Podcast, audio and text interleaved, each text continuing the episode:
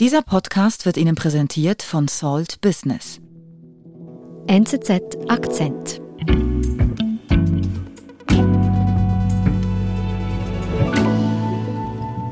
Matthias Sander, du bist vor zwei Monaten nach China umgezogen. So ein großer Schritt kann ich mir vorstellen. Mit welchen Erwartungen, mit welchen Gefühlen bist du denn dahin gezogen? Ja, durchaus mit ein bisschen mulmigen Gefühl, äh, vor allem was die Überwachung angeht natürlich, der man als Journalist äh, potenziell besonders ausgesetzt ist. Ich war schon mal vor zwei Jahren hier. Da fand ich schon äh, wirklich äh, ziemlich krass, wie viele Videokameras es hier äh, im Straßenbild eigentlich überall gibt, auf den Trottoirs. Mhm. Eine Sache, die mich ganz besonders beeindruckt hatte sozusagen, mir erzählte damals jemand, dass er bei Rot über die Ampel gegangen war, ähm, dass die Gesichtserkennung ihn sofort identifiziert hatte während er noch über die Straße lief und ähm, dass dann, bevor er auf der anderen Seite ankam, die Geldbuße automatisch von seinem Handybezahlsystem ähm, abgezogen wurde. Und das war schon eben vor zwei Jahren. Wahrscheinlich sind diese Systeme mittlerweile noch ausgefeilter.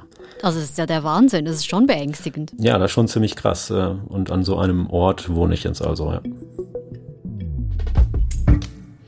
Klar, Gesichtserkennung, Videoüberwachung in China, das hört man immer wieder.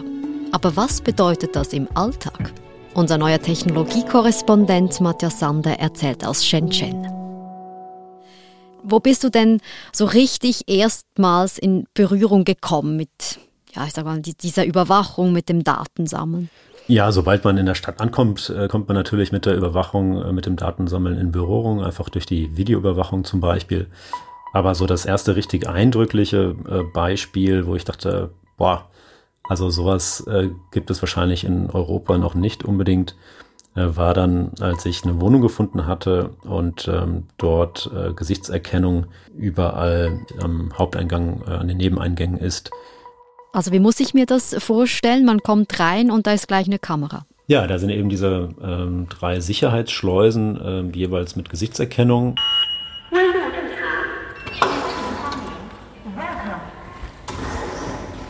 Es war dann auch so, als ich meine Wohnungsübergabe hatte, dass die Maklerin dann sagte, wir gehen jetzt dein Gesicht registrieren. Da wurde mir schon etwas anders. Ich wusste natürlich, dass das auf mich zukommt, aber wenn man das mal so klar und deutlich hört, das ist schon irgendwie merkwürdig. Mhm. Und äh, eben, da standen wir dann da unten am Empfang. Eine Mitarbeiterin vom Empfang hat so eine kleine Computerkamera auf mich gerichtet sollte meine Corona-Maske runterziehen. Ich habe da nicht allzu glücklich geschaut, offenbar. Jedenfalls sagte sie sogar, äh, ob ich da nicht lächeln will. Dann habe ich gedacht, naja, eigentlich nicht, aber will jetzt auch nicht der Spielverderber sein. Ähm, habe dann eben gelächelt. Dann sagte sie noch, äh, oh, ein sehr hübsches Lächeln. das fand ich noch irgendwie, äh, ja, es ist immer so ein bisschen schräg zwischen, ähm, zwischen diesem mulmigen Gefühl und dann aber auch diesem spielerischen, was äh, Überwachung und letztlich ist das ja eine Art Selfie immer noch hat. Mhm. Ja, und dann hat sie das äh, Bild wohl registriert. Sie machte ein paar Klicks, sagte dann, ich soll jetzt mal testen, ob die Schleusen, die Kameras mich erkennen. Ähm, hab dann die erste Schleuse probiert, da tat sich nichts. Ich dachte noch, naja, vielleicht ist das mit der Corona-Maske, die ich dann wieder anhatte, doch nicht so einfach für die Gesichtserkennung, aber der Sicherheitsdienstmann sagte dann nein, äh, diese Schleuse sei nicht so zuverlässig. Mhm.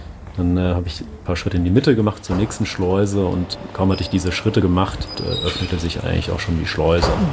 Das war dann schon recht eindrücklich. Da hat sich jetzt die Tür gerade sozusagen wie von Geisterhand geöffnet, als ich einfach kurz davor gestanden bin und die Kamera nicht erfasst hat. Mir wurde diese Gesichtserkennung als alternativlos beschrieben äh, von der Maklerin. Und dann habe ich aber gesehen, dass so ein Sicherheitsmann eine Schleuse mit so einer Schlüsselkarte öffnete. Und äh, da dachte ich, oh, also wenn es solche Schlüsselkarten gibt, dann muss es die doch auch für die Bewohner geben. Und dann will ich auch so eine haben. Hm. Jetzt bist du da also frisch eingezogen in deiner Wohnung in Shenzhen. Damit ich mir ein bisschen ein Bild machen kann, was ist denn das ähm, eigentlich für eine Stadt, die du da jetzt bewohnst? Ja, das ist eine sehr spannende, boomende Stadt, sehr jung noch, vor 40 Jahren gegründet, äh, Chinas erste Sonderwirtschaftszone, mittlerweile Heimat sehr vieler Technologiekonzerne, Huawei ist der bekannteste, äh, Überwachungskameras gibt es wie in jeder chinesischen Großstadt hier äh, sogar noch ein paar mehr. Laut Statistiken gibt es hier die zweitgrößte Dichte an Überwachungskameras Das liegt sicherlich auch daran, dass hier die äh, Stadtregierung besonders auf äh, Smart City zum Beispiel setzt und dass sie sagen, dass sie da ein allumfassendes Bild von dem, was in der Stadt geschieht, haben wollen. Mhm. Jetzt bist du also in der äh, chinesischen Stadt Shenzhen, die mit am meisten überwacht wird. Du hast deine Wohnung bezogen und was musst du dich denn da jetzt als nächstes kümmern? Ja, man kommt eigentlich äh, wirklich überhaupt nicht drum rum, einen sogenannten QR-Gesundheitscode äh, zu nutzen äh, oder sogar mehrere. Das ist letztlich ein QR-Code, den man immer vorweisen muss, wenn man zum Beispiel U-Bahn fährt. Man braucht ihn in einigen Einkaufszentren oder auch sonstigen öffentlichen oder halböffentlichen Orten. Also ohne den geht eigentlich gar nichts, äh, was für mich auch äh, durchaus ein bisschen ein Problem war, weil ich am Anfang eben ganz neu in China war, noch eine ganz neue chinesische Telefonnummer hatte, die für diese Programme, da gibt es nämlich drei davon mindestens in Shenzhen, die man nutzt, nicht alt genug war, um das zu verifizieren.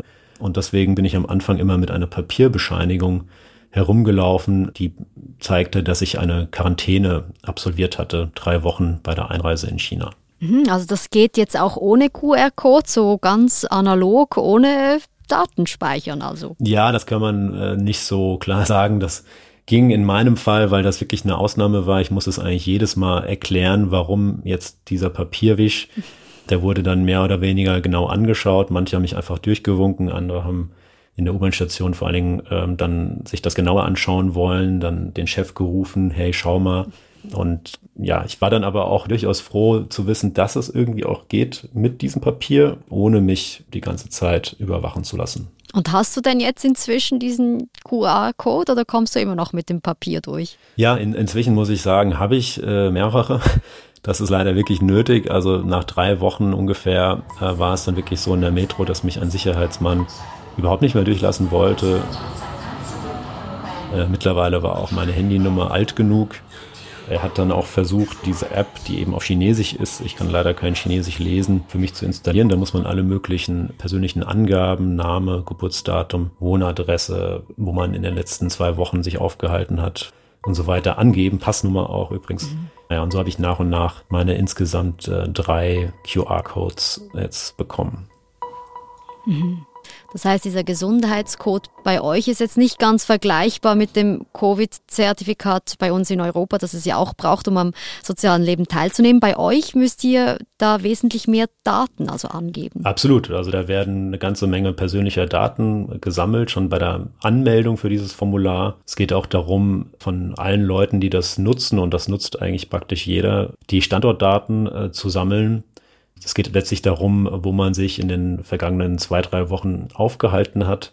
Vielleicht ein Beispiel, um das zu illustrieren. Ich war kürzlich ähm, hier segeln in Shenzhen. Wir sind an Hongkong mit Freunden vorbeigeschippert und die sagten dann vorher, ey, jetzt muss jeder äh, sein Handy in den Flugmodus schalten, weil wenn sich das Handy jetzt hier in das äh, Funknetz einloggt, dann denkt die App, wir waren in Hongkong und dann kriegt man keinen grünen QR-Code hm. und dann ist das natürlich unglaublich schwierig, den Sicherheitsleuten zu erklären, ja, ich bin einfach an Hongkong vorbeigesegelt. Das glaubt einem natürlich kaum jemand. Hm. Also du spürst da das sogar in deiner Freizeit beim Segeln. Wo hast du das äh, sonst noch in deinem Alltag jetzt zu spüren bekommen, dass hier deine Daten gesammelt werden? Ja, das äh, passiert ständig eigentlich. Zum Beispiel, wenn man ins Restaurant geht, da wird in vielen, gerade neueren Lokalen davon ausgegangen oder sogar verlangt teilweise, dass man bestellt, äh, bezahlt und auch die Speisekarte erst überhaupt aufruft per Handy, indem man nämlich auch wiederum einen QR-Code scannt äh, und all das auf dem Handy dann erledigt. Mhm, also wie funktioniert das? Du scannst das und das ist ja okay, das kennen wir ja auch. Ich, ich scanne den QR-Code und dann öffnet sich dann bei uns einfach die Speisekarte. Genau, hier ist es allerdings so, dass die Speisekarte allermeist eine sogenannte Mini-App innerhalb von WeChat ist, also diesem Programm, was so ähnlich eben wie WhatsApp ist, Messenger, aber mit noch ganz vielen anderen weiteren Funktionen. Das ist wie so ein kleines äh, eigenes äh, Online-Ökosystem. Mhm. Und dann diese Mini-App eben, äh, wenn man die auf seinem Handy installiert innerhalb von WeChat, dann muss man äh, letztlich ganz viele Daten dem Restaurantbetreiber und auch WeChat eben übermitteln. Und das, dazu gehören unter anderem die Profilinformationen, ähm, also das Profilfoto, äh, der Name, die Profil-ID und solche Dinge. Hm. Und ist ja auch die Frage, dann hat nur der Restaurantbetreiber dann deine Daten oder wohin kommen die? Ja, die sind natürlich bei WeChat und alles, was bei chinesischen Internetunternehmen ist, ist letztlich auch beim chinesischen Staat. Der hat da Zugriff drauf, wenn er will. Und äh, von daher kann man dann schon vielleicht denken, dass man nicht immer all seine Daten mit WeChat zum Beispiel teilen muss. Wir sind gleich zurück. Über 100.000 so viele Geschäftskunden in der Schweiz vertrauen bereits auf den ausgezeichneten Service und das sehr gute Netz von Salt Business. Erkundigen auch Sie sich nach dem passenden Mobilfunkangebot für Ihr Unternehmen.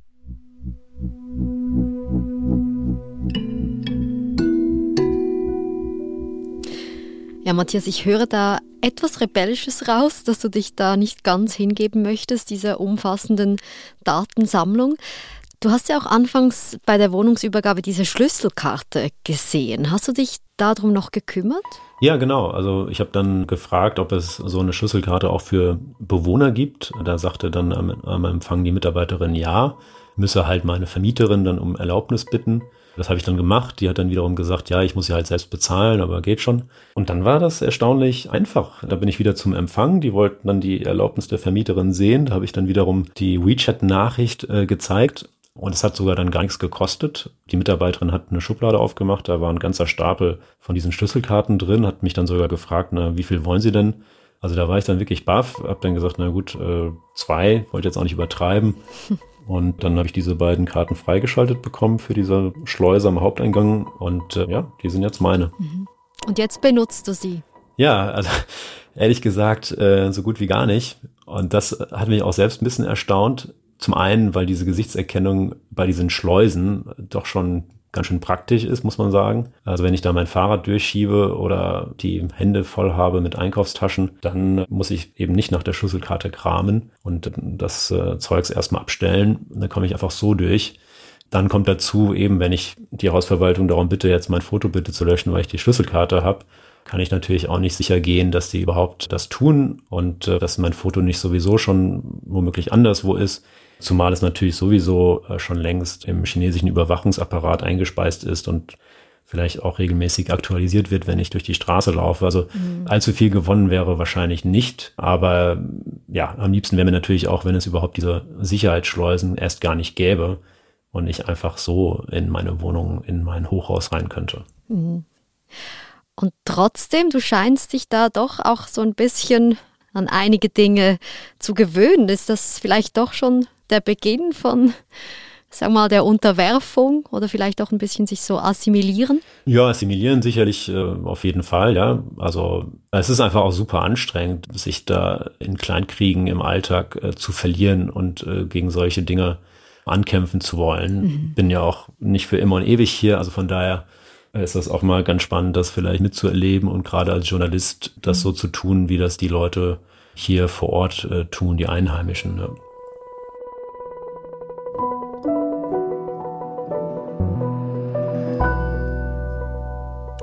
Matthias, vielen lieben Dank, dass du uns von deinem neuen digitalen Leben erzählt hast und dir weiterhin gutes Einleben. Ja, vielen Dank. Das war unser Akzent. Ich bin Nadine Landert. Bis bald.